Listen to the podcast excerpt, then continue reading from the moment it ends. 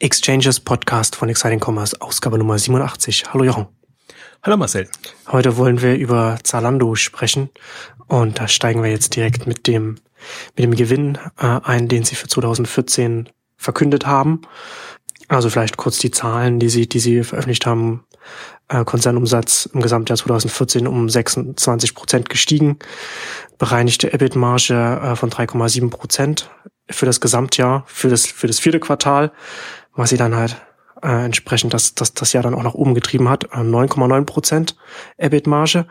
Und als wenn man nicht schon ahnen, also wenn man als Beobachter nicht schon ahnen würde, warum sie äh, auf, auf, auf Gewinn getrimmt haben äh, und, und das jetzt ausgewiesen haben, äh, schreiben sie dann hier in ihren äh, äh, Investor Relations dann auch noch als, als letzten großen Punkt Ergebnis unterstreicht Nachhaltigkeit des Geschäftsmodells, sondern dass es natürlich auch darum geht, der Öffentlichkeit zu zeigen, dass man, dass man Gewinn machen kann, wenn man, wenn man das will. Und das, das ist ja auch, das, das bringt uns ja letztens auch zum, zum, zum ersten Punkt zumindest, worüber wir heute hier sprechen wollen. Ähm, ich finde das ganz interessant, weil letzten Endes, wenn man über Zalando spricht, kann man ja auch immer, es ist ja Rocket auch nicht weit und letzten Endes hatten ja beide so ein bisschen, haben sie von, von, von einer ähnlichen Herausforderung letztes Jahr gestanden. Beides ähm, Management gehabt, das eher öffentlichkeitsscheu gewesen ist und sich eher aufs Geschäft konzentriert hat. Und das ging natürlich dann, die Öffentlichkeit einfach ignorieren, ging dann zum Richtung Börsengang dann nicht mehr. Da muss man dann irgendwann ein bisschen auch mit der Öffentlichkeit zumindest kommunizieren, ein bisschen damit arbeiten, wie, wie, wie man sich selbst präsentiert, was das Image des eigenen Unternehmens ist. Und Rocket ist da jetzt haben wir ja jetzt auch in der letzten Ausgabe auch schon drüber gesprochen, geht in eine ganz andere Richtung als, als, als es Zalando macht oder geht ganz anders damit um. Und ähm, das finde ich schon äh, durchaus interessant, was wie, wie, wie Zalando jetzt hier damit umgeht, dass sie jetzt einfach sich dafür entschieden haben, Wachstum zu opfern, äh, um erst einmal das, das öffentliche Image äh, dementsprechend zu präsentieren, dass man als dieses mit dieses Unternehmen mit der hohen Bewertung, dass man Gewinn machen kann, wenn man wenn man das will, wenn man die Kosten dementsprechend senkt, Werbekosten zum Beispiel.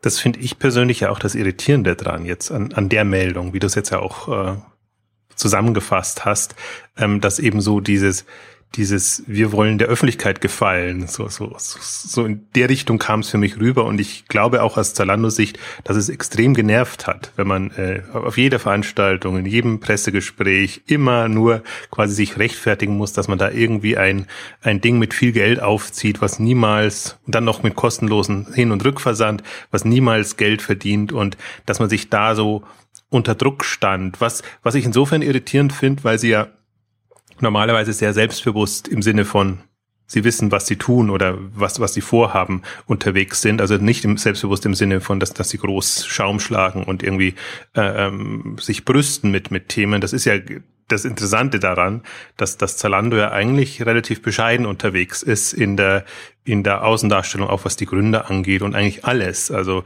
das ist fast schon, ähm, ja, zu, zu bescheiden kann man auch nicht sagen, weil, weil sie halt immer diesen Gegenwind spüren. Sie haben diese, diese Zalando ist nicht profitabel Geschichte. Sie haben ihre ganzen Logistikthemen und andere, also wo eigentlich immer Zalando nach vorne gezogen wird und wo sie quasi so der, der Sündenbock für die ganze äh, entstehende E-Commerce oder Online-Handelsbranche sind. Also insofern kann ich es ähm, psychologisch schon nachvollziehen, dass das kommt und dass das jetzt auch im Vordergrund steht und dass man sich auch sehr glücklich gab, weil ich glaube, es war wirklich eine Leistung, jetzt so, so auf die Bremse, auf die Wachstumsbremse zu gehen quasi und, und jetzt, also man hat, könnte es so bildlich vorgestellt richtig quietschen hören, sozusagen, wie sie dann versuchen, äh, äh, da die, das auf Profit zu trimmen, was ich, wo ich die Einstellung vertrete, du kannst jedes Wachstumsunternehmen auf Profit ähm, trimmen, wenn du einfach nicht mehr investierst, wenn du. Wenn du das Wachstum rausnimmst. Oder das, was das Wachstum kostet. Hm. Ja, wenn du da in Anführungszeichen Kosten sparst, also eigentlich würde ja. man das sagen, das sind keine Kosten, sondern es sind, sind Investitionen, ja. ähm, die du machst in irgendeiner Form. Und das ist im Prinzip auch mal so das, das Unfaire, oder da würde ich mir halt eine, eine, eine also da würde ich mir wünschen, dass mit zweierlei Maß gemessen wird. Also natürlich, wenn, wenn ein Unternehmen nur sechs bis zehn Prozent im Jahr wächst, dann muss es ganz andere Kostenstrukturen haben, als wenn es einfach ähm, ja dieses Jahr sind es dann so 26 Prozent geworden, aber davor waren es ja noch viel, viel mehr. Ähm, dann, dann klar, dann hast du immer, musst du in Vorleistung gehen und hast einfach diese Kosten, die sich dann äh, später erst rechnen werden. Und das ist, und dieses Wachstum nimmt man ja medial eher übel. Also das ist ja, Unternehmen dürfen ja nicht so stark wachsen, weil sie ja dann den anderen was wegnehmen und dann ist es, ist es immer, ist man immer so unter Rechtfertigungsdruck, anstatt dass, dass ähm, man sagt, das sind jetzt welche, die wirklich die Chancen, die Marktchancen nutzen und genau so aufgestellt sind, dass sie dann eben mit, mit vollem Druck reingehen können. Und ich finde, bei Zalando konnte man jetzt vor, ja, mindestens zwei, drei, eigentlich vier Jahren schon musste man umdenken. Also das, das war vielleicht in den ersten zwei, drei Jahren noch so, dass man sagt, was macht ihr? Also ihr habt weder die Prozesse noch sonst irgendwas im Griff, ähm, schaltet Riesenwerbung und, und macht dann äh, Umsätze und brüstet euch dann Anführungszeichen mit Umsätzen oder auch da haben sie sich ja nicht so gebrüstet, sondern es kam ja dann an die Öffentlichkeit. Ähm, also aber die, man konnte schon sehen, die, die, die Wachstumsdynamik. Also in so einer Phase verstehe ich das ja auch immer, dass man am Anfang die ersten zwei, drei Jahre ein Unternehmen kritisch beäugt, mache ich genauso, ist, bin ich immer so hin und her gerissen. Einerseits lässt man sich PR-mäßig einspannen, andererseits ist man sehr skeptisch, ob das dann gut gehen kann. Also Lieblingsbeispiel Fab.com und, und andere, aber auch Gilt kam jetzt, kam jetzt äh, Presseberichte, die einfach dann es nicht geschafft haben, äh, sich operativ so ähm, zu festigen und zu formieren, dass sie einfach wirklich auch nachhaltig wachsen können. Und nachhaltig wachsen heißt für mich nicht profitabel wachsen, sondern heißt einfach, dass einem das Geschäft nicht um die Ohren fliegt. Wenn man, also muss man wirklich mal vorstellen, was das bedeutet, wenn du, wenn du 100 Prozent oder nahe an oder über die 100 Prozent wächst, was das für personell allein bedeutet und die Strukturen, die du aufbaust, was du da in einem Jahr schaffen musst, quasi dein komplettes Unternehmen nochmal ähm, entsprechend äh, hinzustellen, ähm, damit das, das passt. Und das ist eigentlich, ja, dass es nicht gewürdigt wird, meine Güte, da muss, man sich offenbar abfinden. Also ich war jetzt letzte Woche war oder vor kurzem war wieder die, die, die jährliche E-Commerce-Pressekonferenz von Otto. Und das ist immer, ähm, ist immer sehr irritierend, wenn, wenn Fachjournalisten und Tagesjournalisten, sage ich jetzt mal, äh, Tagespresse aufeinandertreffen, weil du dir denkst, also das sind zwei, zwei Level, auf denen du diskutierst. Du würdest als, als Fachjournalist oder als Fachvertreter, Branchenvertreter, würdest du sehr vertiefende, kritische Fragen stellen zu bestimmten Themen.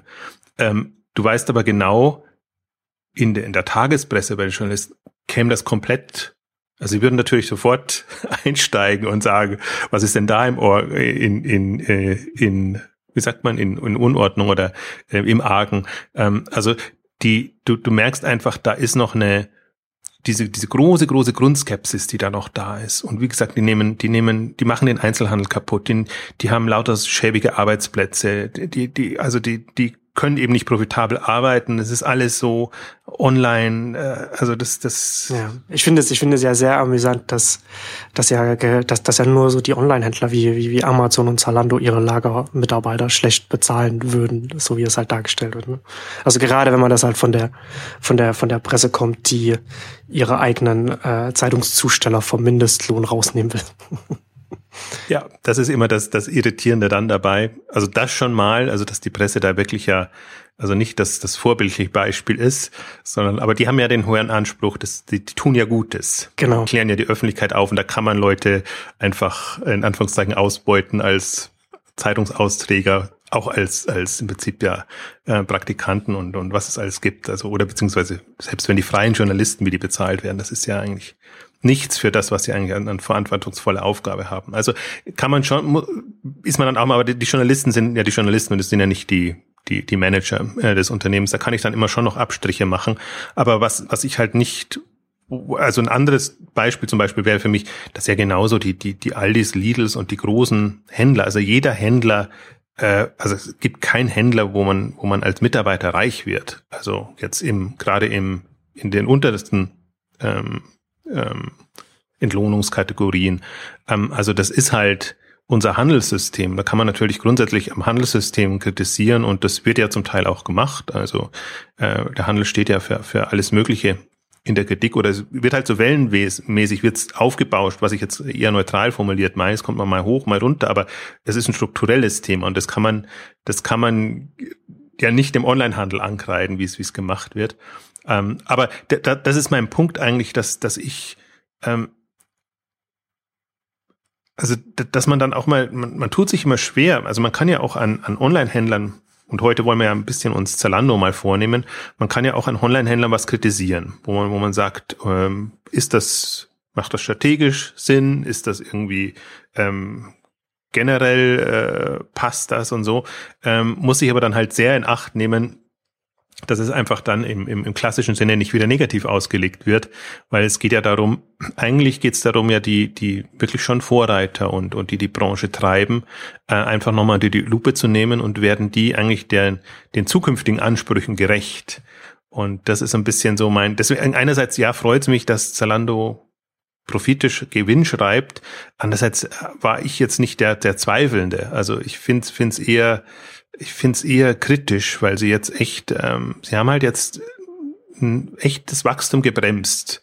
Und wenn du das einmal bremst und rausnimmst, dann wieder in den Wachstumsmodus zu kommen, ist halt extrem schwierig. Und ähm, ich habe ja versucht, im Vorfeld des Börsengangs so ein bisschen ein paar Punkte auch, oder wir haben es auch in den Exchanges besprochen, ähm, konntest ja an den Zahlen relativ gut sehen, wo sie jetzt äh, sparen, in Anführungszeichen, ja. oder nicht investieren. Ähm, also sprich natürlich die Marketingausgaben. Gut, das muss irgendwann kommen, dass man, dass man ähm, jetzt in, in einem eher gesättigteren Markt wie Deutschland, dass man da nicht wahnsinnig weiter Werbung macht, sondern dass man da versucht, seine Stammkunden zu binden und für die entsprechend was zu machen. Ja, also da würde ich auch immer noch entscheiden, unterscheiden. Das wird im Übrigen auch das Spannendste sein. Sie haben jetzt ja nur Gruppenumsätze bekannt gegeben, wie der Deutschlandmarkt sich entwickelt hat. Also ich kann mir vorstellen, dass sie da schon äh, ja, dass da das Wachstum natürlich nicht mehr nicht mehr annähernd so dynamisch bei 26 Prozent lag. Also deswegen, es kommen schon ein paar, Sie haben jetzt zwei Termine, kann ich, kann man vielleicht kurz mal hinweisen, am 5. die, ähm, 5. März den, ähm, wird das Jahresergebnis vorgestellt und ähm, dann am 22. oder 23. März, glaube ich, war es, äh, ist der Kapitalmarkttag. Da haben sie dann nochmal die, die Investoren, wo sie sich präsentieren. Also insofern haben sie jetzt eh die Herausforderung, in den nächsten paar Wochen immer wieder was Neues erzählen ähm, zu können. Ähm, also und da wird man dann erstmal sehen, wie, wie, wie so das generell sah. Aber um zurückzukommen auf den Punkt, ähm, in den Unterlagen sah man ja Marketingkosten runter, aber was, was ich vor allen Dingen äh, kritischer sehe, ist eigentlich, sie haben halt das internationale Geschäft schleifen lassen. Sie haben halt, im Prinzip sind sie da nicht mehr so vorangeprescht oder beziehungsweise haben halt Länder, wo sie halt ohnehin vielleicht Schwierigkeiten hatten, da so äh, voranzukommen, ähm, auch nicht mehr forciert. Und ähm, das wird halt, also für mich, ich finde, das internationale Thema ist ein, mit eines der spannendsten bei, oder eins mit den größten Fragezeichen bei Zalando, weil im Prinzip zwei, zwei Fragen da sind. Äh, A, werden sie das jetzt wieder forcieren und kommen sie in anderen Ländern eben auch mit ihrer Methode, großer Werbedruck, äh, entsprechend Aufmerksamkeit äh, schüren und dann eben das in Umsätze wandeln voran. Und, und die zweite, noch größere Frage ist für mich eigentlich, wie sehr sind sie beschränkt? Also können sie tatsächlich nur in Europa bleiben? Oder können sie eben wie Asos, Jux und andere ihre nicht mehr nicht so großen Konkurrenten, aber im Prinzip ihre Konkurrenten können die international auch in die USA, Australien ähm, etc. schicken. Die sind halt global aufgestellt und das wird im Prinzip so eine sicherlich auch der Fragen sein, auf die, die Zalando irgendwann beantworten muss. Also ist sie gehandicapt durch Rocket und durch die Global Fashion Group und alles, was da kommt? Oder können sie jetzt gerade als, als öffentliches börsennotiertes Unternehmen, können sie da auch äh, signalisieren, nee, wir sind unabhängig, wir machen das davon abhängig, wie es, wie es also welche Marktchancen sich bieten. Also sie haben halt auch noch im Unterschied jetzt zu anderen eine eher zentralisierte Struktur. Also alle Länderverantwortlichen sitzen mehr oder weniger in Berlin für die unterschiedlichen Sprachen.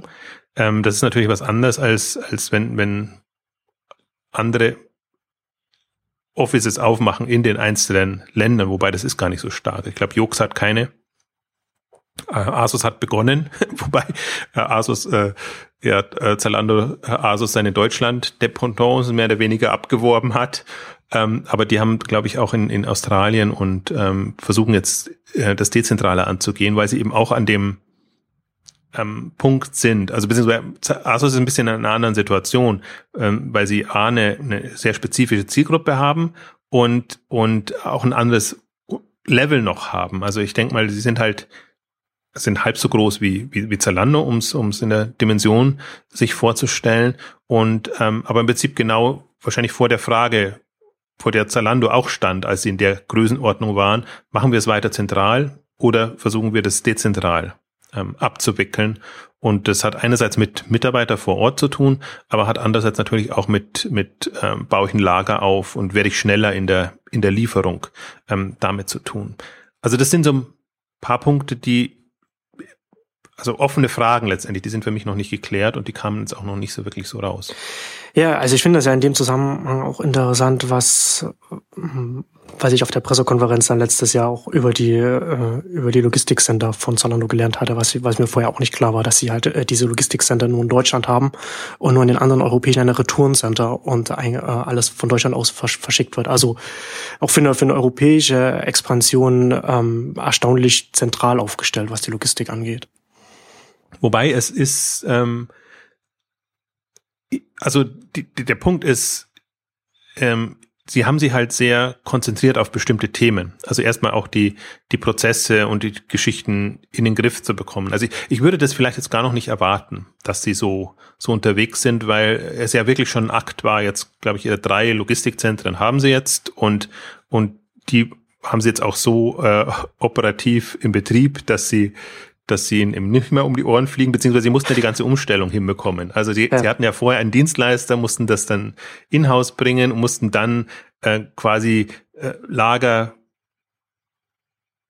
wie nenne ich es, äh, also ähm, Logistikmodelle finden, die ihrem Geschäftsmodell adäquat sind, wo sie einfach operativ am meisten rausholen können. Ich finde ganz interessant, im, im Tech-Blog sind, also Zalando Tech-Blog sind zum Teil ähm, auch ähm, Beiträge zur Logistik, Optimierung und was, was damit ähm, einhergeht. Also ähm, das ist, glaube der, der Logistikbereich ist mindestens so ein wichtiger wie jetzt ähm, Technologie oder, oder, oder auch Einkauf oder andere Bereiche, die sie eben haben. Sie haben ja im Prinzip diese drei Töpfe oder, oder Schwerpunktbereiche, wo sie sagen, innerhalb dessen sind wir innovativ, kreativ oder da versuchen wir ähm, quasi unsere, unsere Kompetenz zu entfalten, entfalten zu lassen. Und insofern, ich wär, bin ja gar nicht so die Ungeduld treibt mich da weniger, dass ich sage, die müssen das jetzt schon haben. Ähm, aber die, die Perspektive ist für mich so die, die Frage, das ist, also das kam,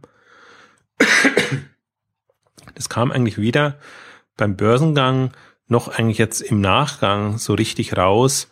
Ähm, was sind die strategischen Ambitionen? Also das, deswegen, ich habe so äh, die letzten Interviews habe ich auch so ein bisschen getwittert, habe mir gedacht, also langsam könnte man mit mit Zalando-Interviews wirklich jedes Bullshit-Bingo gewinnen. Also weil es weil es halt es, es, man man sagt halt, was man so sagt Mobile ist, ist das große Thema und äh, keine ja. Ahnung, wir investieren und äh, in Technologie und alles Mögliche. Also was man halt so sagt und dann gibt man so seine, vielleicht noch ein bisschen Backdata und alles, was, was so drum und dran ist. Also wie das halt auch jedes andere Unternehmen machen würde. Ähm, wo aber mein Anspruch einfach ist, oder noch, noch schöner ist auch, die, die, die, es gibt noch einen zweiten Argumentationsstrang und das ist eigentlich so ein bisschen, wir plappern das nach, was Amazon sagt der Kunde steht im Vordergrund und äh, diese ganzen Themen. Und ich war, also das war jetzt fies formuliert, also ich nehme man mir nicht übel, aber die, die Erwartungshaltung ist eigentlich, ähm, dass ich mir von wirklich führenden Unternehmen mehr erwarte. Und wenn da nicht, nicht anderes kommt, als in der Branche üblich ist, dann mache ich mir Sorgen. Ja, er muss strategisch auf eigenen Beinen stehen. Und das muss, ja. muss deutlich werden nach außen. Weil ich, ich glaube eben, dass, dass, dass ein Zalando, also ich, man kann es vielleicht nochmal verdeutlichen, in welche Dimensionen Zalando jetzt vorgedrungen ist. Das ist quasi jetzt als, als Handelsunternehmen wirklich die Nummer zwei, kann man fast sagen weltweit, wenn man mal so ein paar chinesische Unternehmen rausnimmt, als Handelsunternehmen mit einer 6 Milliarden Bewertung. Also Amazon ist natürlich absurd weit weg, aber von allen Online-Händlern, die du jetzt hast, börsennotiert oder nicht börsennotiert, in diese Dimensionen von der Bewertung kommt schon mal niemand. Also ich nehme jetzt mal so Rocket und andere aus, die so eher Holding-Strukturen haben, sondern wirklich ähm, reine Online-Händler, wo so ein Wayfair drin ist, wo, wo, wo im Prinzip auch schon ältere Asos und, und, und Co. drin sind. Ähm, also ist, ist ähm, Zalando eigentlich jetzt der, der führende Player unter all dieser unter, unter allen diesen, von, vom, von Umsatz her, von, von, von der Bewertung her. Und im Prinzip, das ist auch das, also so muss man auch so ein Unternehmen bewerten, finde ich. Also man kann jetzt nicht mehr sagen, Zalando ist auch noch auch ein Online-Händler und, und schwimmt da quasi in der Masse mit, sondern im, das ist vielleicht auch das, was, also weiß nicht, ob sich da meine Erwartungshaltung geändert hat, aber im Prinzip die, die, das ist halt im Prinzip der Nachteil jetzt, wenn, wenn du an der Börse bist, dass du natürlich auch anders beurteilt wirst. Und sie haben es jetzt geschafft, und das war ja eine große Leistung, jetzt wirklich über den Börsengang so eine Bewertung hinzubekommen. Also für ein Handelsunternehmen ist das eigentlich Irrsinn. Und Sie haben jetzt die Herausforderung, oder wenn ich es härter formuliere, Sie schaffen es jetzt aktuell nicht zu verplausibilisieren, warum Sie so viel wert sind und was Sie eigentlich wollen und in welche Richtung das gehen soll. Also vielleicht, ich kann es nochmal, um, um ein Beispiel zu geben, an, an äh, klarer machen, wenn, wenn Sie diese Bewertung von, von sechs Milliarden tatsächlich hätten, also wert sein wollen in der, in der typischen äh, Konstellation, sage ich jetzt mal von den Durchschnittswerten, dann hätten sie halt mindestens drei Milliarden Euro Umsatz und oder 300 Millionen Euro Profit abwerfen müssen.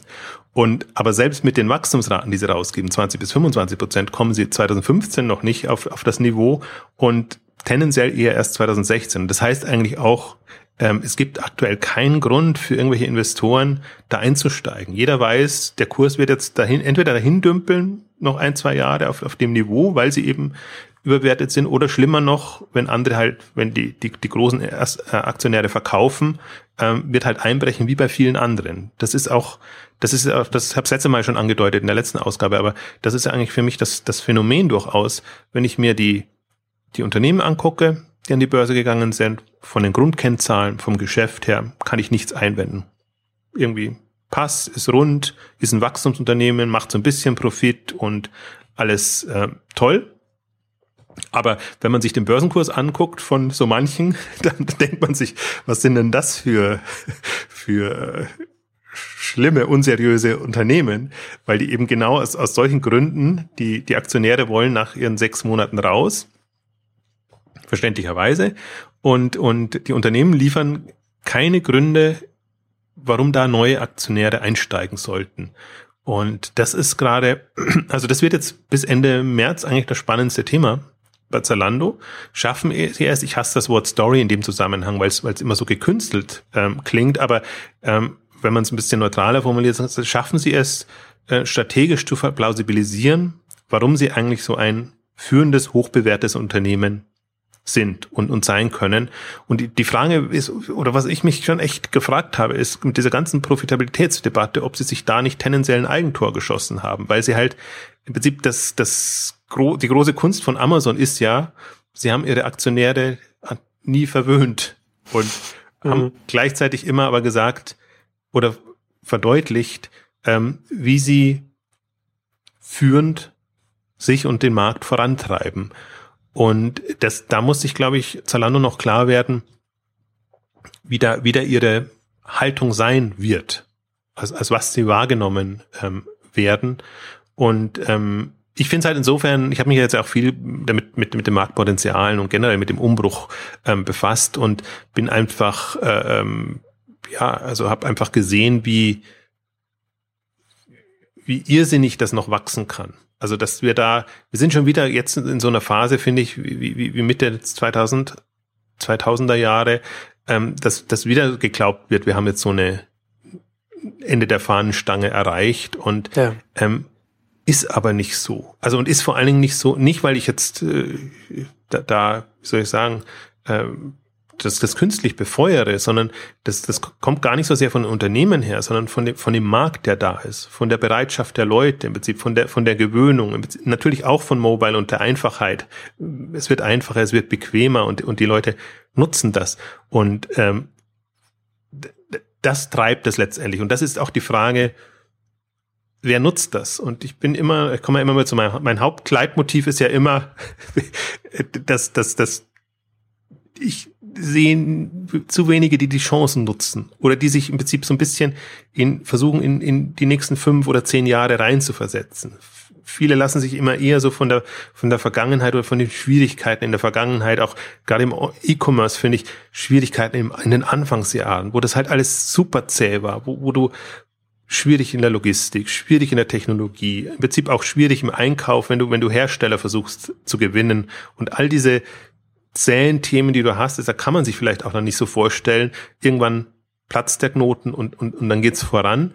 Ähm, Aber ich habe es mir wirklich jetzt nochmal auch für das mich. Hat sich ja, das hat sich ja in vielen Bereichen um 180 Grad gedreht. Ja. Also du kannst es dir auch vergegenwärtigen. Also deswegen, ich bin jetzt inzwischen ein Freund geworden von fünf Jahressprüngen. Es, diese, diese, diese Jahressicht ist, ist ganz fatal, weil du dann immer nicht, da denkst. Die fünf Jahressicht wird, wird einem dann das, das Ausmaß dann viel besser bewusst. Also wenn du wirklich mal Sprünge machst, dir 2005 vorstellst, 2010, 2015 vorstellst und, und dir auch nochmal vergegenwärtigst, was ist in diesen Zeiträumen jeweils passiert, wer ist hochgekommen, wer ist untergegangen, mit welchen Fragen haben wir uns ähm, befasst, jetzt gerade die, die Vorreiter. Also das, ist, das Interessante oder das Irritierende ist ja immer die, die, die Hauptfragen, mit denen sich die Branche beschäftigt online versus stationär und alles, da kannst du keinen Unterschied machen. Das sind 2005, 2010, 2015 immer dieselben Themen und das wird rauf und runter diskutiert und und äh, da kommt da kommt man nicht weiter. Also wird mal das Trendthema, mal das Thema, Trendthema nach vorne und im Prinzip jeder neue Kanal, der kommt, wird wieder zu einer neuen Welle. Ähm, also das ist das Irritierende an der Gesamtbranchendiskussion, dass man das Gefühl hat, man tritt auf der Stelle und es geht überhaupt nichts voran. Aber wenn man sich mal wirklich die die anderen anguckt, also die jetzt, jetzt mal im, sage ich jetzt mal, im, im, im Zalando, jetzt in dem Wachstums, Zalando Home 24, Westwing, Windeln.de, in dem ganzen Wachstumsbereich, auch ein Zoo Plus in, in der strategischen Umorientierung, die halt auch lange in dem, in dem Modus waren, wir, wir versuchen jetzt erstmal über die Runden zu kommen, in Anführungszeichen, das Geschäft in den Griff zu bekommen und ab einer gewissen, das war, glaube ich, so bei 2010, 11 bei bei Zooplus sagen wir jetzt aber nochmal Gas und international ausgerichtet. Kannst du aber genauso gut sehen, wenn du jetzt dir anguckst, wenn, wenn About You kommt und wenn, wenn andere äh, neue Konzepte kommen, die jetzt starten. Oder wir haben ja über Instacart und, und, und solche äh, Sachen auch, auch gesprochen, die einfach jetzt die, die heutigen Möglichkeiten nutzen, um, um E-Commerce äh, zu machen und voranzubringen. Also dann siehst du schon, was, was sich in diesen jeweils fünf Jahren getan haben, dann kannst du vielleicht auch ein bisschen besser Einlust einordnen, wann kam ein Facebook auf, wann kam ein iPhone auf und, und ab wann beginnt es Relevanz zu haben und ab wann beginnt dann wirklich der Durchbruch ähm, stattzufinden. Also das sind dann alles so, so Themen, wo, wo ich finde, da in, man diskutiert immer, wenn, wenn Neuheiten da sind, so die ersten zwei Jahre wird immer so eifrig diskutiert über Chancen, Potenziale und dann wird immer so euphorisch erwartet, als ob da gleich explosiv was, was passieren würde. Und dann wird man so frustriert, weil es eben nicht passiert. iPhone, Facebook etc. Ähm, und und dann dann dann hat das eine Media öffentlich medial so, so einen Durchhänger oder so ein, so ein hör mir mit dem Thema auf. also so, so ich schon fast genervt von bestimmten Themen, ähm, anstatt dann einfach die im Prinzip geht es ja darum, diese drei bis fünf Jahre abzuwarten, bis etwas etabliert ist. Und, und dann kann man eigentlich richtig loslegen und, und Gas geben. Und ich finde es, ich finde es ja ganz, ich weiß nicht, ob das, ob, du, ob dir das jetzt bewusst gewesen ist, aber du hast ja quasi den, den, den Hype-Zyklus von Gartner gerade beschrieben. Also ich mag das ja nicht so, dass der, dass, dass der auf alles immer aufgelegt wird und das immer alles auch für eine Gospel genommen, also für, dass wenn, wenn, wenn Gardner irgendwas angesetzt hat, dann ist das eben gerade an dem Punkt, das halte ich immer für ein bisschen schwierig, dass das so wahrgenommen wird. Aber es ist genau das, was du beschrieben hast, ne? dass das erst den, wenn, wenn eine neue Technologie oder ein neuer, neuer Markt aufgemacht wird, dass dann erst diese, diese übertriebenen oder überzogenen Erwartungen kommen und dann kommt, da kommt das, das Tal der Enttäuschungen und dann kommt man dann auf, um, irgendwann auf ein realistisch, realistisches Niveau war jetzt gar nicht so mein, mein Punkt, weil er so aus, aus dem Technologiebereich immer kommt. Ich, ich sehe es ja eher so ein bisschen, wo, wo sind die, die, die die äh, Durchbrüche in, im Handel. Also man merkt das ja auch so richtig. Man merkt ja, erstmal wird die 10 Millionen Euro Marke geknackt, dann wird die 100 Millionen geknackt, dann ist die Milliarde jetzt geknackt worden über, über viele Unternehmen im letzten Jahr und jetzt gehen wir die 10 Milliarden an, Anführungszeichen, oder es, es bestünde das Potenzial und es ist aber genauso wie mit der Milliarde auch, die hat ja auch niemand geglaubt. Also wenn, wenn da jetzt nicht so ein, glücklicherweise muss man ja sagen, so ein Zalando da wäre oder dass eben so verrückte Rocket und, oder Sambas da 2009, 10 einfach diese, diese Offensive gestartet haben, auch mit viel, also sagen wir mal, mit, mit, mit vielen Geschichten, die nicht gut gegangen sind. Aber im Prinzip schon mit dem Bewusstsein, ähm, eine Milliarde ist auf jeden Fall drinnen. Ja. Ähm, fünf Milliarden wahrscheinlich für uns. Und im Prinzip sind wir jetzt auch so, das, das finde ich halt so das, das Wichtige, oder das, der Punkt ist so, die, die Vorstellungskraft zu entwickeln. Also das ist ja gerade so dieser, dieser Blick nach vorne und ich habe es versucht auf der ich habe mir viele Gedanken auch gemacht, nochmal, wie, wie wir diese Branchenentwicklung auf der K5 abgebildet haben. Und, und die Idee war ja eigentlich da auch immer mitzuwachsen und, und im Prinzip eine Vorstellungskraft zu entwickeln. Und ich hatte ja eigentlich im, im 2013 ähm, diese, macht euch Gedanken, wie das Faktor 10 aussehen könnte. Also eigentlich aus einer anderen Richtung, weil ich so frustriert war über das, was da nicht an Innovation kam. Dachte ich mir, überlegt euch mal, wie, was, was ihr bräuchtet oder wie Konzepte aussehen müssten, um, um Faktor 10 äh, zu erreichen des, des Umsatzes oder der Kunden oder was auch immer. Das, das kann man ja offen lassen. Ähm, Habe es aber gar nicht so sehr jetzt aus, aus Umsatzmarktpotenzial gesehen. Inzwischen würde ich sagen, ähm, oder man kann es inzwischen so angehen, vielleicht, dass man jetzt sagt, jetzt, jetzt sehen wir, ist ein realistisches Potenzial, einfach jetzt fünf bis zehn Milliarden Unternehmen aufzumachen. Also immer durchaus international gedacht. Also ich würde jetzt nicht mal den, ich sehe sehe sehe diese Kaliber eigentlich jetzt eher so im länderübergreifenden Bereich. Also ich kann mir jetzt nicht unbedingt vorstellen, ich kann mir es schon auch vorstellen, aber das ist halt eine, eine super Herausforderung jetzt für den deutschen Markt, sowas hinzubekommen. Ähm, aber jetzt, wenn man, wenn man ein bisschen über die Grenzen hinausdenkt, dann ist einfach das das Schöne. Das ist ja das, das ist ja kein kein diese Skalierung ist ja immer möglich, dass ich ein Geschäftsmodell, was hier funktioniert, zumindest europaweit und, und wenn nicht ein bisschen weiter entsprechend mache. Und dann, glaube ich, kommt man nämlich wieder zurück. Wie muss ich mich aufstellen? Ja, also muss man ja letzten Endes, also äh, ich, ich fand ja in dem Zusammenhang die, die Zuplus Keynote auf der letzten K5 da auch interessant. Ne? Also man letztendlich sich auch überlegen muss, wenn man nicht expandiert und groß genug wird in seinem, in seinem eigenen Markt, dann kommt irgendwann von, von aus einem anderen Land ein internationaler Player, der auf einem ganz anderen Level spielt, auf den eigenen Heimatmarkt. Und, und das muss man, muss man sich halt auch immer vergegenwärtigen. Also es klingt vielleicht immer so ein bisschen abgehoben, wenn man sich auf der Ebene strategische Gedanken macht, weil natürlich ein Händler immer sehr operativ in den Themen drin ist und, und ja. eher, eher versucht, ähm, die Kunden glücklich zu machen, in Anführungszeichen. Ähm, aber im Prinzip braucht's beides. Also weil das, das ist halt, ich glaube, das ist auch die große Gefahr. Das, das sehen wir ja, also im Handel sehen wir es vielleicht noch nicht gar nicht so stark, weil, weil das ja relativ lange dauert bis da jemand hochkommt. Aber wir sehen es im Medienbereich, wir sehen es bei den Social Networks, wir sehen es bei allen anderen. Im Prinzip, wenn die nur an der Optimierung arbeiten würden, dann, dann ist das der sichere Weg in die Irrelevanz. Ja. Und, und wenn die nicht ein bisschen über, über den Tellerrand gucken, was da noch das so stimmt. hochkommt. Ja, das, das ist das interessant, dass du das sagst, weil also, wenn, wenn das, so habe ich es noch gar nicht gesehen, aber das wäre total absurd, wenn, wenn, wenn halt in dem, in dem Bereichen nur über die Optimierung des bestehenden Angebots nachgedacht wird und nicht einfach eine, evolutionär sich weiterentwickeln und das Angebot weiter ausbauen und verändern was ja, was ja witzigerweise beim Onlinehandel ja man sich so sehr, was, was wir ja auch immer hier kritisieren, so, so diese starke Sicht auf, auf die Optimierung gelegt wird des Bestehenden. Ja, also ich glaube, das, das ist halt die, die, die zweite Denkweise, die zu kurz kommt. Und ich blätter dir jetzt auch nicht dafür, jetzt komplett da in, in anderen Sphären zu schweben und sich dann alles mögliche Absurde vorzustellen. Denn den Fall gibt's ja auch zum, zum, zum Teil und der, der hat auch noch nie etwas Gutes bewirkt.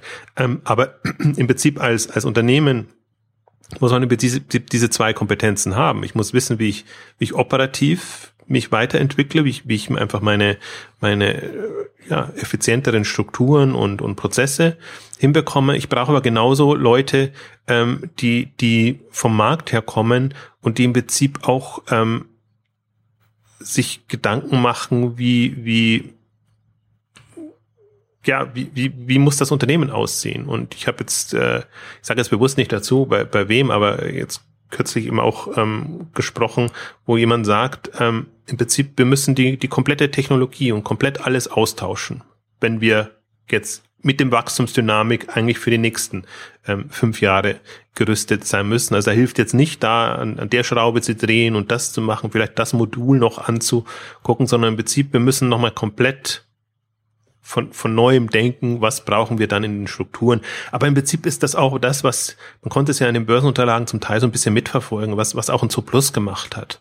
Also komplette Logistik, äh, ausgetauscht kann man so nicht sagen, aber, aber umstrukturiert und, und, und anders aufgestellt, ähm, auch auf anderen Ebenen jetzt auch, auch was, selbst was Sortiment angeht, dass sie einfach sagen, okay, dieses Neukundengewinnen, das, das können wir vielleicht jetzt, aber das hilft uns halt auf Dauer nicht. Dass wir schwenken jetzt wirklich in, in den äh, Tierfutterbereich, weil wir dann einfach wissen, da können wir die Kunden auch halten. Und das ist halt ein Dauersortiment, äh, was uns die Kunden immer wieder zurückbringt.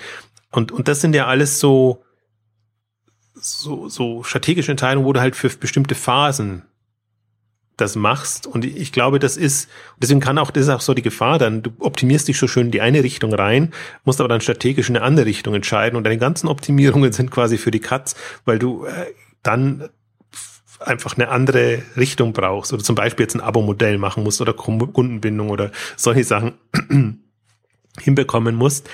Ähm, also das ist, ist, das kommt mir immer zu kurz, weil wir, wir, die ganze Branche spricht immer sehr über, über Shop-Optimierung und Conversion-Optimierung und alles, was damit zusammenhängt.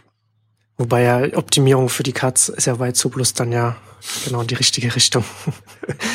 aber das, aber ja, man muss, man muss halt letzten Endes als Unternehmen, das ist ja auch eine Binse, dass man alle, alle Zeithorizonten dann oft, oft auf dem Schirm haben muss und sich dann, aber da gibt es schon äh, ein, ein Ungleichgewicht im, im Onlinehandel. Aber nochmal auf Zalando zurückzukommen, wir hatten in einer der früheren Ausgabe ja auch ähm, darüber gesprochen, dass jetzt Zalando sowohl als Rocket äh, viele Millionen an der Börse eingesammelt hat, die, die, die diese Unternehmen dann auch wieder nutzen können, um dann vielleicht andere Unternehmen zu nehmen oder zu investieren und so weiter. Äh, gibt es da jetzt schon, hat man schon irgendwo Anzeichen vom Management gehört, was sie, was sie mit dem Geld machen wollen, das sie eingenommen haben? Äh, da ist noch nicht so richtig was na, äh, gekommen, ne? dass man sagt, okay, das planen wir.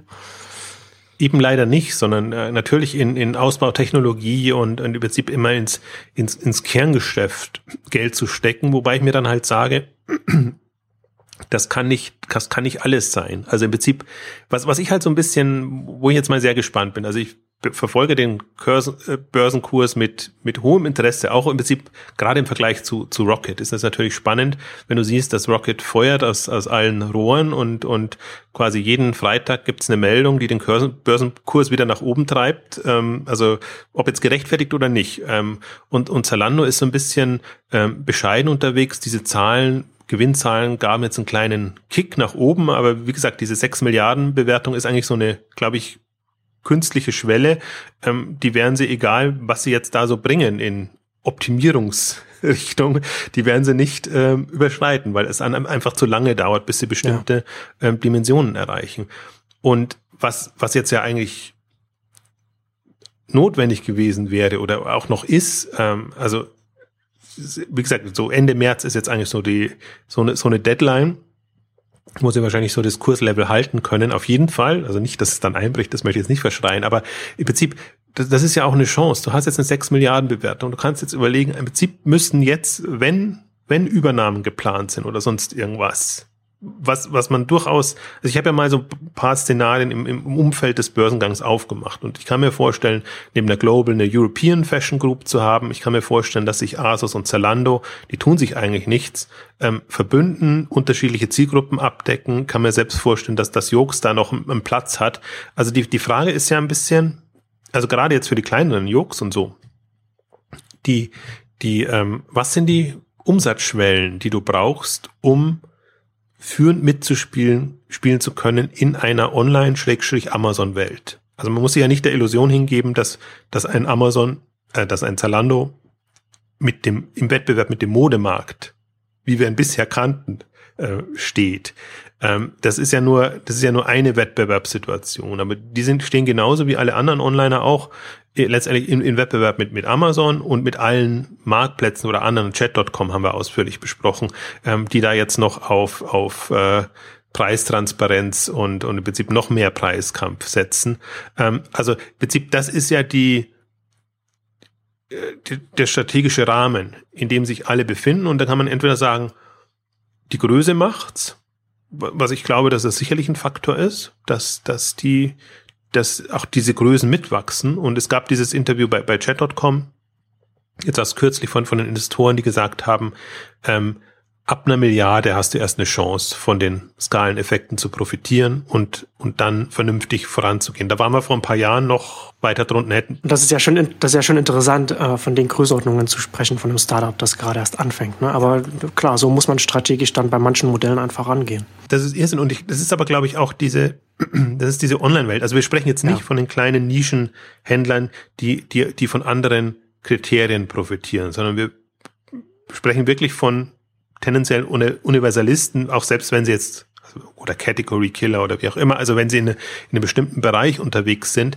ähm, wo halt diese ganzen ähm, Online-Mechanik natürlich extrem wirken und wo du im Prinzip nur, da auch nur zum Teil rauskommst, wenn du auf Eigenmarken setzt. Aber auch die Eigenmarken sind ja in dem Modebereich, meine, Güte, eine Jacke oder eine Jacke in dem Stil oder Jeans oder sonst irgendwas. Ob jetzt Marke oder nicht, irgendwie wird dann trotzdem eine, eine, eine Preisrelation äh, klar werden, weil du wirst ja keine, keine super schicken Designer ähm, Klamotten äh, oder, oder Eigenmarken kreieren können. Oder das, das wäre noch die Kunst. Also das ist ein Marktsegment, das, das natürlich immer noch da ist. Wenn du das irgendwie anders aufgeladen bekommst, dann bist du da nicht unter dem Druck.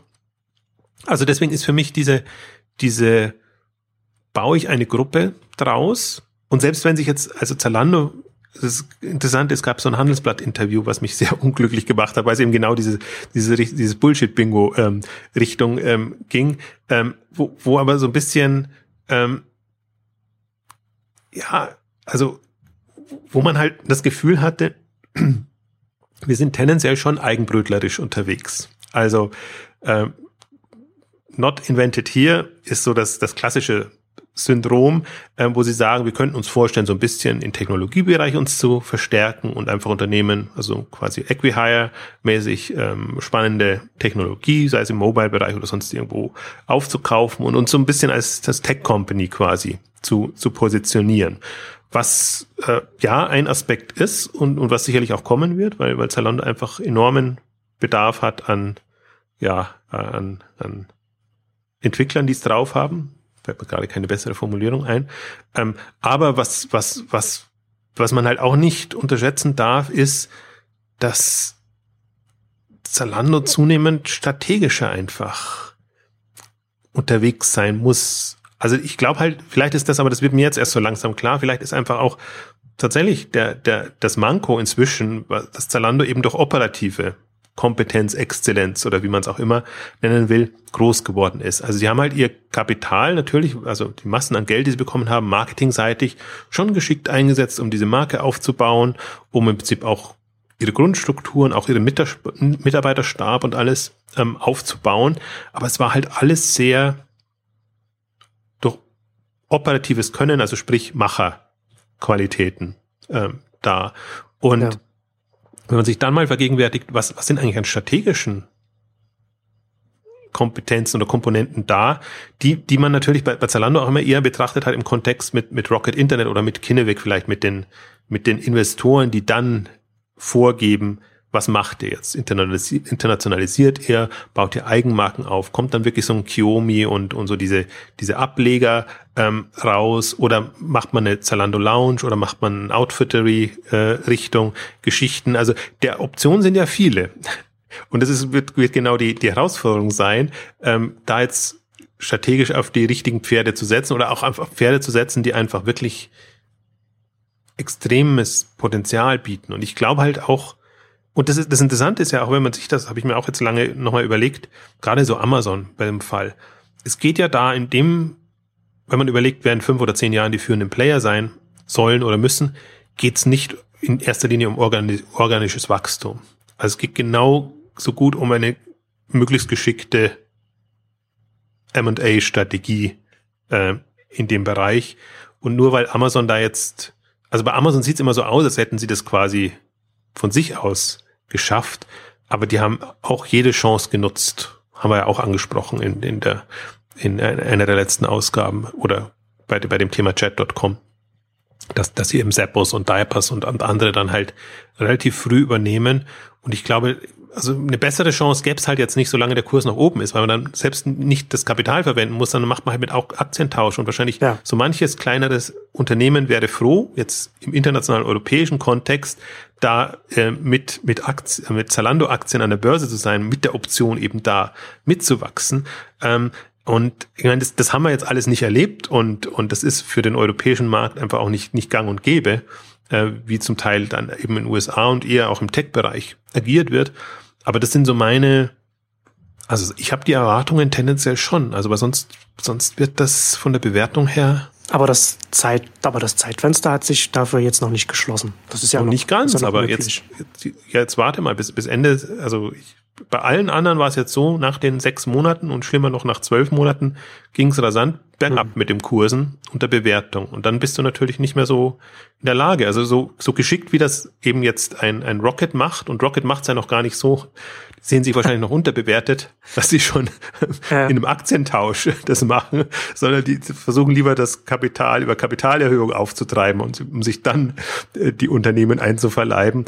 Und die Möglichkeiten hätte doch ein Zalando genauso. Also das mhm. ist, ähm, also man muss sich jetzt nochmal angucken, Relation Asus zu Zalando. Asus hat jetzt wieder extrem aufgeholt in der Bewertung, aber das, das war eine, das war, glaube ich, ähm, 1 zu 3 um ungefähr in dem, in der Region. Also gibst du halt ein 25 Prozent oder ein Drittel oder vielleicht weniger, wenn du noch ein bisschen auch Geld gibst, äh, ab und, und guckst, dass du da irgendwie ähm, Asus reinbekommst. Wobei bei, bei Asus ja ohne, ich gucke sehr stark auf die Bestseller Group in dem Kontext, weil die halt an Asus, an, an Zalando, an, an, an StylePit, ähm, also eine ganz, und an sich selber natürlich, Bestseller Group ähm, beteiligt sind. Und ähm, insofern, äh, ja, prädestiniert werden, da so eine europäische Gruppe ähm, zu formen. Also ist nur ein Denkansatz. Ähm, ich weiß gar nicht, ich erwarte mir einfach nur, dass das, oder nicht ich erwarte mir, sondern ich glaube, Zalando kommt unter Druck, wenn sie nicht verargumentieren, wie sie aus dieser 20 bis 25 Prozent Wachstumsregion wieder rauskommen. Also eigentlich erwarte ich, oder erwartet die Börse, sagen wir mal so, die, die, der Kurs, die Bewertung, ähm, dass sie einfach durch Internationalisierung oder durch was auch immer, Übernahmen etc., schneller in andere Umsatzdimensionen kommen. Und das ist, also da reicht, ich fand, das war ja alles lieb und nett, äh, was, was sie da kommuniziert hatten, was sie alles so vorhaben und Zalando als Plattform und jetzt mit Marken äh, aufnehmen, auch die anderen Geschäftsmodelle und im Prinzip auch die, die, die technologische Erweiterung jetzt in den Mobile-Bereich rein. Ähm, ja, also ist alles äh,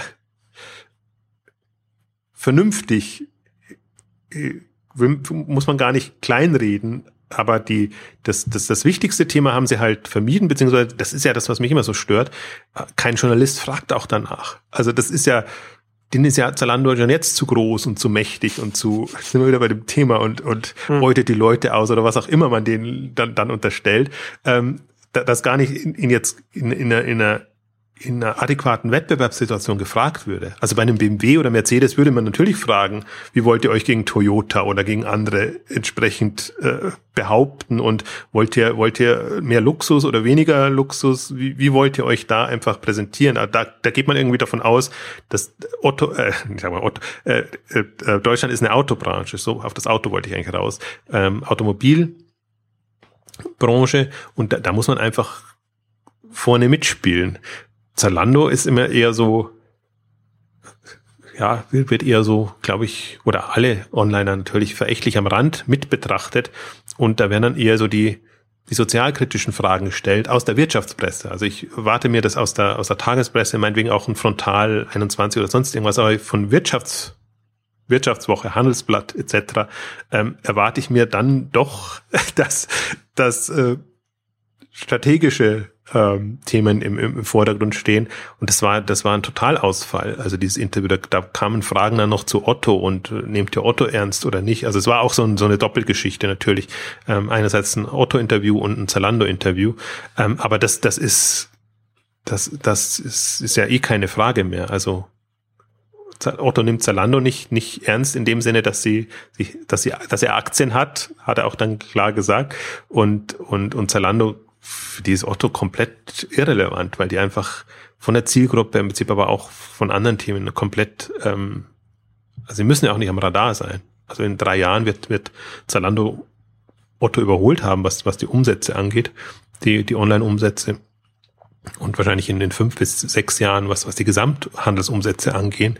Ähm, also deswegen kannst du dich da auch nicht ausrichten. Wenn, dann müssen sie sich an, an, einem, an einem Amazon und, und, und anderen orientieren aber halt nicht im, das fand ich ja. eben so. Aber das ist, äh, das ist ja leider sehr typisch für fürs Handelsblatt oder die deutsche Wirtschaftspresse. Also äh, ich, ich würde, also die deutsche Wirtschaft hätte eigentlich eine bessere Wirtschaftspresse verdient, als sie, als sie jetzt aktuell, als wir jetzt aktuell sehen.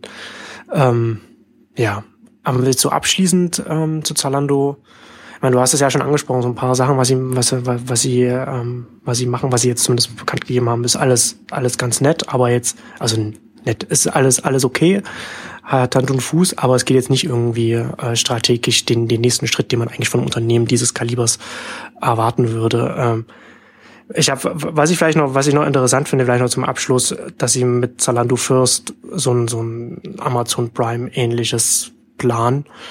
Es ergibt, ergibt halt Sinn, ne? aber, aber da würde man, also ich bin gespannt, was sie dann, was sie dann da machen werden. Also gerade auf ihrer Größe, in ihrer Größenordnung, auf der sie sich bewegen, kann man da natürlich noch einiges machen, aber da, es wird halt noch äh, interessant sein zu sehen, ob sie dann irgendwann eigene Wege gehen oder ob sie sich einfach äh, sehr stark an, an an einem Amazon orientieren oder wie auch immer.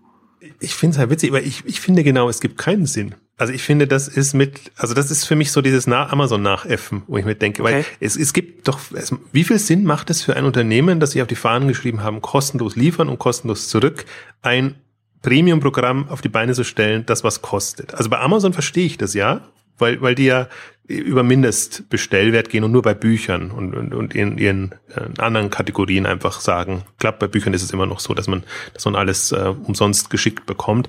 Also da, da, da das hat mich so gewundert oder da mache ich mir echt Sorgen, wenn ich halt sehe, da kommen quasi also kommt kein Zalando-adäquates Kundenbindungsprogramm raus. Hm, also ich würde okay, mir schon ja. erwarten, dass, dass jetzt hm. ein Kundenbindungsprogramm von, von Zalando kommt, absolut. Das ist ja bei der Masse an, an Kunden, ähm, definitiv, aber so ein Prime-Modell quasi für Amazon und vor allen Dingen in unserer deutschen ohnehin schnellen Lieferkultur. Also da, da musst du ja, da musst du ja sehr genau überlegen, was, was sollen da die Mehrwerte sein, die ich da reingebe, ähm, da, damit du da überhaupt eine Chance hast. Also vielleicht sehe ich es jetzt auch noch nicht oder vielleicht habe ich es auch so ein bisschen für mich ausgeblendet, weil, weil ich es wirklich enttäuschend fand, jetzt äh, da quasi einen, einen Amazon Prime äh, zu machen, das, das erschließt sich mir strategisch noch nicht, aber kann sein, also, oder andersrum, da würde ich mir halt, aber ich glaube, das ist halt auch das Problem so ein bisschen, Zalando ist in dem Sinn ja kein Innovationstreiber. Also Zalando ist innovativ in der operativen äh, Optimierung. Ja. Allem drum dran. Hat aber es noch nicht drauf, und ich schließe das ja gar nicht aus, dass das kommt, aber sie sind einfach so nicht, sie sind so nicht groß geworden, sie mussten das auch nicht, nie für sich machen. Sie mussten in der Improvisationskunst quasi, mussten sie kreative Lösungen finden, wie sie eigentlich so ein Geschäftsmodell, so ein absurdes Geschäftsmodell mit, mit, mit so enormen Kosten ähm, hinbekommen, auch das Wachstum hinbekommen. Und, und ich, ich fürchte aber, also, weil dann reden wir über Zalando letztendlich in, in vier, fünf Jahren genauso, wie wir über die ganzen alten, alt eingesessenen Unternehmen sprechen, wenn da nicht so eine echte Innovationskompetenz da ist. Also nicht adaptieren oder einfach gucken, was, worüber spricht die Branche und äh, das muss ich dann auch noch machen. Ähm, also wenn die Falle tappt mir fast alle und das haben wir ja an, an eBay jetzt äh, exzessiv durchdiskutiert, was dann passiert, wenn, wenn ja. man, wenn man wirklich sich so treiben lässt und nicht, nicht wirklich Vorreiter Treiber wird. Ähm, also das, das ist, vielleicht liegt es auch so ein bisschen daran, dass, dass ich momentan so mit, mit Zalando hadere, obwohl es keinen Grund gibt, an Zalando zu hadern, weil sie so gut dastehen. Nee, aber das, ich finde, ich finde, das ergibt schon, das ergibt schon Sinn. Und das Interessante ist, äh, finde, finde ich, dass das, was du jetzt bei Zalando diagnostizierst, ja genau das ist, was ich grundsätzlich also wir hatten ja letzten, wir hatten das letzte äh, über, über Rocket gesprochen und das ist ja das, was ich befürchte, dass es bei den Rocket-Unternehmen der Fall sein wird, was Rocket weltweit aufbaut. Dass sie operativ gut sind, aber dass es dann dem, dem Management ähm, dann letzten Endes auf der strategischen Ebene dann fehlt, die man äh, einfach mittelfristig, langfristig für die nächsten Jahre braucht. Ja, die sind halt, wobei gerade ich meine, das, das kann man überhaupt nicht mehr vergleichen, die beiden. Also ja, du kannst nicht, wenn, wenn du so eine Holding hast, ich, ich seh, genau die Punkte seh, sehe ich eben bei, bei Rocket. Also nicht im Sinne von technologischer Innovation und allem drum dran, aber ähm, innovative Finanzmodelle, sage ich jetzt mal, und, und ähm, wie, wie baue ich innovativ Unternehmenskonstrukte und Strukturen, das sehe ich äh, sogar. Und, und das ist ja auch noch eine, deswegen bin ich ja so in, in, bei Zalando in Richtung, kann man nicht eine Gruppe bauen oder, oder muss man nicht auch in solche Richtungen denken? Weil ich glaube, wenn man schon jetzt die, diese Kerninnovationskompetenz nicht hat, dann muss man ja irgendwie anders überlegen, wie man es Also im Prinzip, wenn man mal auf Ebay, das ist eigentlich jetzt so das, das, das, das beste Beispiel, was man ja hat. Man sagt, als, als Ebay dann irgendwann mal beschlossen hat, wir kaufen PayPal dazu, wir kaufen Skype dazu, was ja alles ja. nicht aufgegangen ist, ist ja was anderes. Aber die, die, die Grundidee war ja gut. Ja. Jetzt zu sagen, okay, wir alleine sind vielleicht nicht so die pfiffigsten, was jetzt so das Gespür für, für neue Entwicklungen angeht. Ähm, aber wir, wir haben doch andere, im Prinzip andere Möglichkeiten und können eigentlich das, was wir so an ja, operativen Know-how und auch Macher-Know-how haben, ähm, schon nutzen, um entweder andere zu unterstützen oder versuchen dann so ein, das halt auf eine andere Ebene ähm, zu bringen. Ähm, also es ist blöd mit eBay zu argumentieren, weil es natürlich nicht aufgegangen ist und alles wieder ausgespuckt wurde, dann quasi, was übernommen wurde oder gerade dabei ist. Ähm, aber das ist der andere Ansatz. Und deswegen, deswegen bin ich auch sehr viel mehr angetan gerade von Rocket, nicht im Operativen, aber vor, vor dem Hintergrund, dass ich das Gefühl habe, da, da wird auch auf einer strategischen Ebene jetzt agiert, mehr als, als vor ein paar Jahren, wo man eher so ähm, diese, diese, also Klon extern zu intern, aber auch Klon intern zu international, also immer so auf seine sehr ursprünglichen Kernkompetenzen ähm, gebaut hat. Und wo, wo ich tatsächlich, da sehe ich den Sprung. Und, und dann, dann, dann habe ich auch das Gefühl, die nutzen das entweder das Potenzial, also die wachsen mit, oder oder eben sie nutzen das das Potenzial letztendlich, was was der Markt ähm, dann gibt. Und ich meine, man kann, ich, ich weiß auch nicht, dass das der, der Punkt ist dann ein bisschen, wenn man Zalando jetzt in der Phase dafür kritisiert, bin ich bin ich hin und her gerissen, weil natürlich war das ein das Jahr 2014 war natürlich ein Kraftakt bestimmten Börsengang und versucht gleichzeitig profitabel zu werden. Also ich kann mir vorstellen, da sind so einige am Limit gewesen dann ähm, am Ende ja. des Jahres. Und man sieht aber gerade jetzt versuchen, bauen sie andere Strukturen auf. Jetzt haben sie das Management umgestellt. Sie haben die, die Asus-Leute, gibt einen Deutschland-Chef jetzt und versuchen jetzt da noch wahrscheinlich mindestens eine Management-Ebene oder, oder zwei Management-Ebenen einzuziehen. Also man kann schon vorstellen, dass sie da eher so aus dem letzten Loch gepfiffen haben, in Anführungszeichen, und das, das eben gestemmt haben. Wo, wo, also insofern, man müsste ihnen eigentlich Respekt zollen, aber das ist halt so ein bisschen das Blöde, wenn man sich so nach, nach vorne mit der Zukunft befasst und in die Richtung geht, dann kann man immer so schlecht dabei bleiben, jetzt über für die bestehenden Leistungen Respekt zu zollen. Ähm, aber im Prinzip war es ja, das ist ja genauso, so betrachten wir ja auch in eBay und anders. Wir haben ja eBay auch da dann dafür kritisiert, als sie eben ja, gefühlt gut unterwegs waren für sich oder so präsentiert haben, wo wir immer gesagt haben, nee, eben eher nicht. Oder bei Zalando eben genau anders, äh, bei Amazon genau andersrum, dass wir einfach sagen, also wo sie, wenn sie vielleicht nicht so gut dastehen, aber jetzt sind sie toll unterwegs, weil sie eben diese ganzen Zukunftsthemen im Prinzip ähm, angegangen haben. Das ist im Prinzip so immer so die Krux, ähm, die wir wahrscheinlich hier so bei hier in Exchanges, aber bei den Exciting Commerce generell haben, ähm, dass man im Prinzip immer so in einem anderen Modus oder im sorgenvolleren Modus unterwegs ist. Ja, auf jeden Fall. Ähm, sind wir gespannt, was Zalando dann jetzt auf den zwei Terminen im, im März äh, veröffentlicht, veröffentlichen werden. Und da werden wir dann Soul of Exciting Commerce und dann vielleicht auch in den Exchanges dann hier nochmal ausführlich darauf eingehen. Vielleicht überraschen sie uns auch. Wir sind auf jeden Fall gespannt. Und dann kommen wir heute zum Ende unserer heutigen Zalando-Ausgabe. Vielen Dank fürs Zuhören und bis zum nächsten Mal. Tschüss. Tschüss.